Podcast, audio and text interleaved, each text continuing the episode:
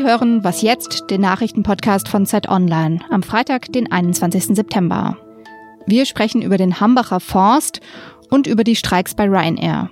Zuerst die Nachrichten.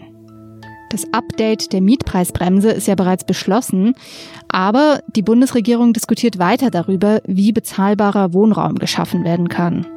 Heute lädt Innenminister Horst Seehofer deshalb zum sogenannten Wohngipfel. Es soll darum gehen, wie in den nächsten Jahren eineinhalb Millionen neue Wohnungen gebaut werden können. Mit dabei sind Vertreter von Bund, Ländern und Kommunen, außerdem Akteure der Wohnungs- und Immobilienwirtschaft, der Bauwirtschaft und vom Mieterbund. Der Mieterbund hat sich vorab aber kritisch zu dem Gipfel geäußert. Es gebe zu viele Teilnehmer und zu wenig Zeit. Der Gipfel soll nämlich nur zweieinhalb Stunden dauern. Der türkische Finanzminister Berat Albayrak kommt heute nach Deutschland. Er will den Staatsbesuch seines Schwiegervaters Recep Tayyip Erdogan in der kommenden Woche vorbereiten. In Berlin trifft er sich mit seinem deutschen Amtskollegen Peter Altmaier und mit Bundesfinanzminister Olaf Scholz. Al-Bayrak will den beiden sein neues Wirtschaftsprogramm vorstellen. Die Türkei will mit diesem Programm um neues Vertrauen der Investoren werben und die Aussichten auf deutsche Wirtschaftshilfe ausloten. Denn die Türkei steckt immer noch in einer schweren Krise. Die türkische Lira hat massiv an Wert verloren, seit Jahresbeginn etwa 40 Prozent gegenüber dem Euro. Redaktionsschluss für diesen Podcast ist 5 Uhr.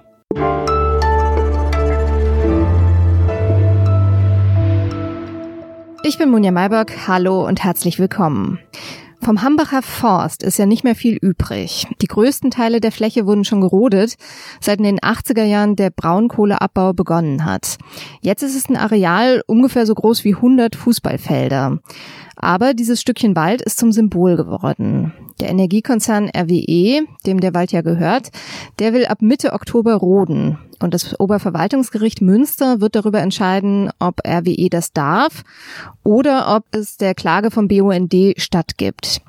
Die Polizei hat letzte Woche begonnen, Baumhäuser abzubauen, die Aktivisten zum Teil schon vor Jahren gebaut haben. Am Mittwochabend ist ein Journalist aus großer Höhe gestürzt und gestorben. Seitdem stoppt die Räumung erstmal. Über die Lage vor Ort spreche ich jetzt mit unserem Reporter Christian Part. Hallo Christian. Hallo. Du bist mittendrin im Hambacher Forst, äh, deswegen kann es jetzt auch mal ein bisschen lauter werden im Hintergrund oder etwas windig. Wie ist denn die Lage? Also es ist sehr ruhig heute im Gegensatz zu den vergangenen Tagen, als noch die Räumfahrzeuge hier durch den Wald gegangen sind, als äh, die Hubsteiger im Einsatz waren, um die Baumbesetzer aus ihren Bäumen zu holen. Ähm, seit dem tragischen Vorfall herrscht Ruhe, Stille. Die Baumbesetzer sind sehr in sich gekehrt, sie reden auch untereinander kaum miteinander. Ähm, die meisten sind auch oben weiterhin in ihren Bäumen oder Baumhäusern. Und gerade eben ist eine Sprecherin der Besetzerbewegung zur Unglücksstelle gekommen, um eine Stellungnahme abzugeben. Und äh, man hat ihr die Trauer deutlich anmerken können. Was sind das denn für Leute, die jetzt dort sind? Also die Leute, die im Wald sind, würde ich sagen, äh, es ist nicht unbedingt, es sind jetzt keine Aussteiger aus dem Leben oder die auch einer Abenteuerromantik hinterherlaufen, sondern das sind Leute, die, würde ich sagen, schon teilweise zumindest tief beseelt sind von dem Wunsch, dass ein Umdenken stattfindet äh, in der Gesellschaft zum Thema Energieversorgung, zum Thema Umweltschutz und die auch die Macht der Wirtschaft im Grunde brechen wollen und ähm, eine, ja, eine grundlegende Reform, vielleicht so eine Art Energierevolution herbeirufen wollen. Es sind Leute, die ihre Jobs aufgegeben haben, teilweise. Andere sind Studenten, die äh, jetzt im Moment eben nicht mehr studieren, sondern sich dem ähm, Widerstand angeschlossen haben. Es sind viele Leute auch aus dem Ausland da. Man hört häufig die englische Sprache. Ähm, es sind ganz unterschiedliche Leute. Es ist sehr divers, würde ich sagen. Man kann es nicht, ähm, nicht pauschal sagen. Wenn man sie sehen würde, natürlich man eben so nach der Kleidung her zu urteilen, würde man sie wahrscheinlich so der äh, alternativen Szene zurechnen. Das ist schon richtig. Aber es sind Leute, die einem, äh, die ein Ideal vertreten und das aus Überzeugung Überzeugung. Die Landesregierung will ja jetzt, äh, dass die Aktivisten freiwillig gehen. Wird das denn passieren? Äh, das kann ich mir beim besten Willen nicht vorstellen. Ähm, es wurde auch gerade noch eben klar äh, in der ähm, in dem Pressestatement der Besetzer, dass sie äh, die Bäume nicht räumen wollen. Äh, sie werden natürlich möglicherweise erst recht jetzt hier ausharren. Sie fordern RWE und die Landesregierung auf, äh, ich zitiere, den Wahnsinn hier zu stoppen, den Wald zu verlassen. Freiwillig werden sie das Feld sicherlich nicht räumen, solange RWE die Rodung des Waldes durchsetzen möchte.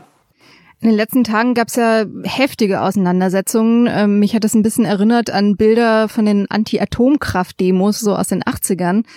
Ist das jetzt eine neue Umweltbewegung, die da entsteht? Soweit würde ich vielleicht noch nicht gehen, weil natürlich damals in den 80ern das natürlich ein sehr großes Ausmaß äh, hatte. Allerdings ist es natürlich schon so, äh, dass auch hier es eine Art Graswurzelbewegung sein könnte, die es natürlich auch schon lange gibt. Es gibt hier Leute, die Bürgerinitiativen, Leute in die evangelische Gemeinde hier im Kreis, die seit 30 Jahren gegen den Braunkohleabbau demonstrieren und protestieren. Sie finden es natürlich begrüßenswert, dass jetzt mehr Leute auf diesen Ort schauen, auf den Hambacher Wald, der noch 200 Hektar groß ist, also im Grunde ein ein, kleiner Flecken Erde, der hier noch übrig geblieben ist und der jetzt zum Symbol werden soll für den Widerstand gegen äh, den Braunkohletagebau, aber möglicherweise auch für die gesamte ähm, ja, Energieversorgungsstruktur, wie wir sie im Moment haben. Also es könnte sein, dass natürlich aus dem, was hier passiert, etwas mehr hervorgeht. Wie weit das am Ende sein wird äh, und wie langfristig und nachhaltig dieser Widerstand sein wird, auch möglicherweise über eine Rodung hinaus, die dann irgendwann wahrscheinlich auch mal stattfinden wird, das lässt sich schwer sagen. Vielen Dank. Sehr gerne. Und das Gespräch haben wir am Donnerstagnachmittag aufgenommen.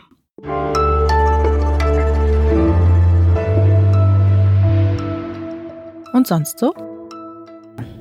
Was denken Sie, was nicht mit Ihnen stimmt? Ich bin krank. Und ich bin bedeutungslos. Was glauben Sie, was verrät Ihnen diese Studie über sich selbst? Ist das eine Therapie? Es ist keine Therapie. Es ist Wissenschaft. Psychothriller, Science-Fiction-Serie oder Drogenfilm. Die neue Serie Maniac sprengt alle Genregrenzen. Zumindest wenn man den Kritikern glaubt. Es geht, mit hochkarätigen Schauspielern besetzt, um zwei psychisch Kranke. Die lassen sich auf Experimente ein, die ihre Wahrnehmung verändern. Ab heute läuft Maniac auf Netflix. Wenn Sie mögen, schauen Sie mal rein. Vielleicht finden Sie heraus, was es für ein Filmgenre sein soll.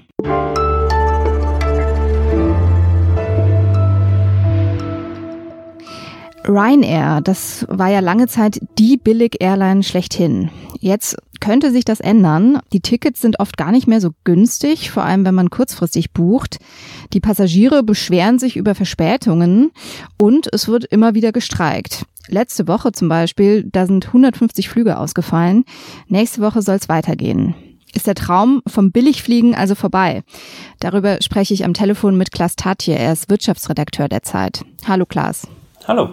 Die Arbeitsbedingungen, die galten ja eigentlich von Anfang an als schlecht bei Ryanair. Warum wird denn gerade jetzt gestreikt? Ja, weil es die Mitarbeiter endlich geschafft haben, sich zu organisieren. Bisher war es so, dass das alles kleine Ich-AGs waren, jeder gegeneinander kämpfte, aber sie zusammen wenig äh, Möglichkeiten hatten, etwas gegen das Management auszurichten oder ihre Interessen durchzusetzen. Jetzt haben sie es geschafft, sich zu organisieren, in Deutschland zum Beispiel über Verdi und über die Vereinigung Cockpit, die Piloten. Und so haben sie eine gewisse Verhandlungsmacht. Und die, äh, das, das, das größte Mittel beim Verhandeln ist für die Mitarbeiter immer der Streik. Was ist denn genauso schlecht an den Arbeitsbedingungen? Geht es da um Geld oder geht es um Anstellungsformen, Konditionen? Äh, was ist da der Hauptfaktor? Auch wenn man ähm, auf den Lohnzettel guckt, ist es gar nicht so schlecht. Äh, auch bei Piloten ganz in Ordnung. Also sie verdienen erstmal nicht viel weniger als ihre Kollegen. Wenn man dann aber in die Details geht, dann merkt man, die haben bestimmte Pflichtstunden, die haben, äh, also sie müssen erstmal mehr arbeiten. Sie haben dann aber auch ähm, teilweise die Vorgaben, dass sie die Basis wechseln müssen in kurzer Zeit, also nicht nur in Frankfurt, sondern auch in Hamburg sein müssen und so weiter. Sie äh, wissen manchmal äh, nicht, wo sie nächste Woche arbeiten. Sie haben einfach sehr hohe Flexibilität, die vorausgesetzt wird und das ist mit Familienleben und anderen Hobbys überhaupt nicht vereinbar. Also es sind so viele kleine Tricks, die das Unternehmen unglaublich flexibel machen, aber den, den Arbeitnehmer dann unheimlich fesseln ans Unternehmen. Ryanair macht ja immer noch einen ziemlichen Gewinn, wenn auch weniger in diesem Jahr. Äh, könnte man sich da nicht leisten, die Mitarbeiter besser zu bezahlen? Ja, das wird man langfristig auch müssen, weil die Mitarbeiter sich jetzt eben auflehnen und nichts ist schlimmer für eine Fluggesellschaft als ein Streik. Also das ist so ein Produkt, das äh, sehr leicht zu bestreiken ist, weil die Wirkung ähm, direkt beim Passagier ankommt. Er bleibt am Boden. Der Ryanair-Chef äh, Michael O'Leary äh, tut ja jetzt so ein bisschen verhandlungsbereit. Ähm, gleichzeitig werden Jobs von Irland nach Polen verlagert. Äh, was hat es damit auf sich? Ja, noch ist es eine Drohung. Ähm, es geht darum, dass sie diese Beschäftigungsverhältnisse, also diese Selbstständigkeitsverhältnisse, die Piloten haben, und das muss man mal sich vorstellen, sie fliegen ausschließlich für Ryanair, sind aber Selbstständige. Ähm, und deswegen äh, haben da die Staatsanwaltschaften auch in Deutschland ähm, ermittelt und man ist da sehr schnell bei der Scheinselbstständigkeit. Dieses Beschäftigungsmodell wird zum Beispiel in Deutschland aufgegeben, aber in Polen gerade wieder neu aufgezogen, wie wir recherchiert haben. Und dort suchen sie jetzt auch Leute. Das heißt, da geht das Spielchen munter weiter. Und ähm, man könnte das auch Sozialbetrug nennen. Und das sind dann dieselben Leute, die dort arbeiten könnten in Polen oder andere? Das sind ähm, bisweilen andere. Es wäre auch wohl möglich, dass ähm, ein Ire oder Deutscher sich dort um einen Job bemüht. Aber ähm, ich glaube, dass die Deutschen es jetzt nicht mehr nötig haben. Die sind jetzt gut organisiert und ähm, Ryanair braucht auch händeringend Piloten hat also enormen Druck und insofern ähm, haben die Mitarbeiter jetzt eigentlich eine ganz gute Verhandlungsposition, was dann eben auch dazu führen wird, dass die Löhne mittelfristig steigen werden und auch die ähm, Urlaubstage und so weiter ein bisschen die normalen Bedingungen angepasst werden. Das macht es für Ryanair teurer und deswegen wird die Schere zwischen äh, Lufthansa und Ryanair ein bisschen kleiner. Dankeschön. Gerne. Und die Analyse von Klaas Tatje, die gibt's in der aktuellen Ausgabe der Zeit. Das war's für heute mit unserem Podcast. Sie können uns wie immer gern schreiben an wasjetzt.zeit.de. Tschüss und schönes Wochenende.